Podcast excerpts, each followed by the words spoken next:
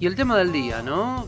Que tiene que ver con, esta carta del, del expresidente Mauricio Macri, que salió publicado ayer en el diario La Nación, generó mucha controversia, ¿no? Fue uno de los hechos noticiosos del día de ayer que se ha hablado, que hoy obviamente va a continuar en, la prolongación de esta jornada.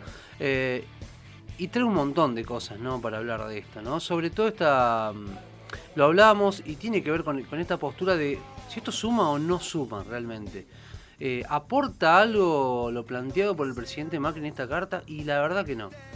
Pero sobre todo, Javi, eh, cuando uno ya creía que nada puede sorprenderlo, aparecen estas cosas. No es casual que sea una columna de opinión, que aparezca en el diario La Nación, que no va muy de la mano con lo que uno está acostumbrado o con lo que uno se acostumbró a escuchar en los discursos del expresidente, o sea, da la impresión que no la hubiera escrito él. Uno lee ese artículo y recordás los discursos del expresidente, lo escuchas hoy hablando y decís, acá hay algo que, no concuerda, alguien escribió esto. Es una práctica mm, eh, no rara esto de que sean ciertas personas las que escriben lo que después los dirigentes van a decir, pero en este caso es como muy notoria la diferencia. Pero eh, además esto, ¿Es un signo de madurez política o todo lo contrario, esto que pasó el Sobre fin todo porque es una, una carta que tampoco no, no aporta muchos. Es como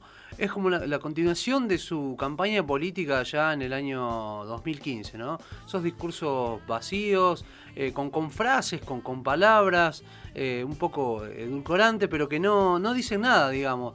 Eh, bueno, esta carta un poco hablaba un poco de eso, ¿no?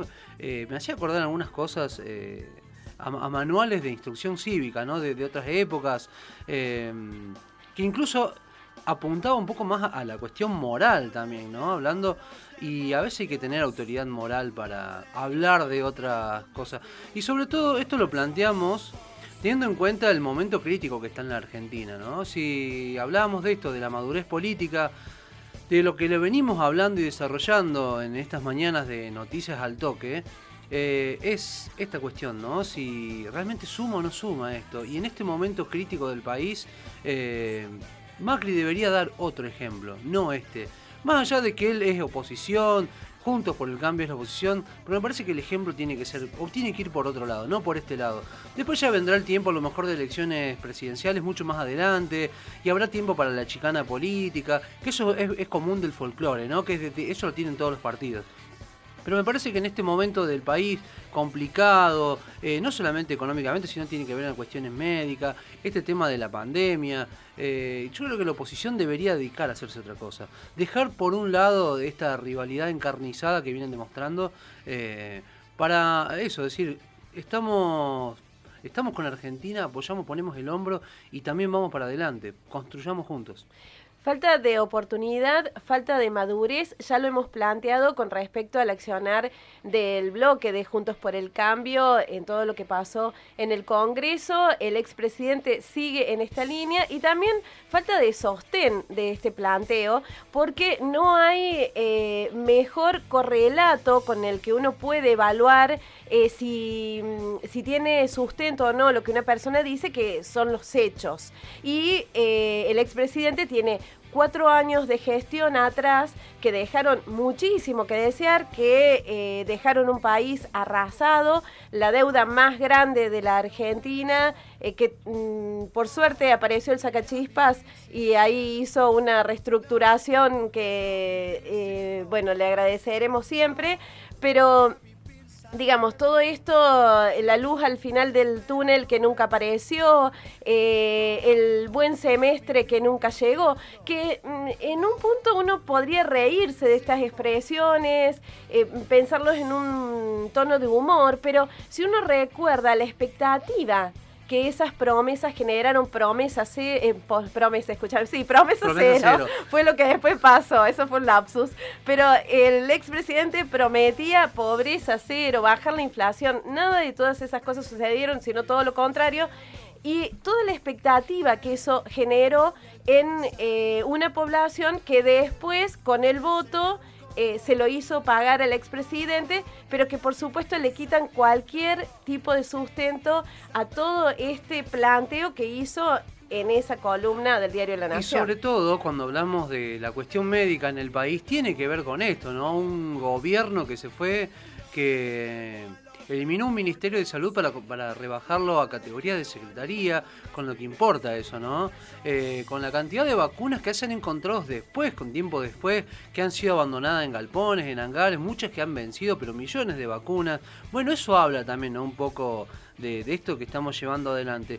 Pero también y uno haciendo por ahí un, análisis eh, que tiene que ver con, con, la oposición, un análisis bien, bien político, esto también marca un poco la, interna que hay dentro de Cambiemos, ¿no? Esta, esta carta de, Mauricio Macri, todo tiene una intencionalidad, nada es así traído de los pelos. Inocente. Ni, mucho menos. Y también empieza a mostrar un poco ¿no? esta rivalidad. Por un lado, Horacio Rodríguez Larreta, por otro lado, Mauricio Macri. Eh, dos posturas distintas dentro de Juntos por el Cambio.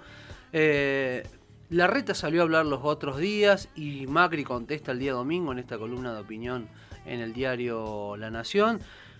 Y da como entender un poco esto, ¿no? Yo también es como vengo a marcar la cancha, eh, sobre todo porque la reta en su discurso tuvo un discurso muy apuntando a la nación, ¿no? Él hablaba a los argentinos, no le hablaba al porteño, le hablaba a los argentinos, él como posible candidato a presidente, y bueno, Macri con esta, esta carta para, para marcar eh, la cancha, ¿no? Dentro de Cambiemos, que también tendrán que resolver sus internas, pero bueno, esto viene un poco a colación.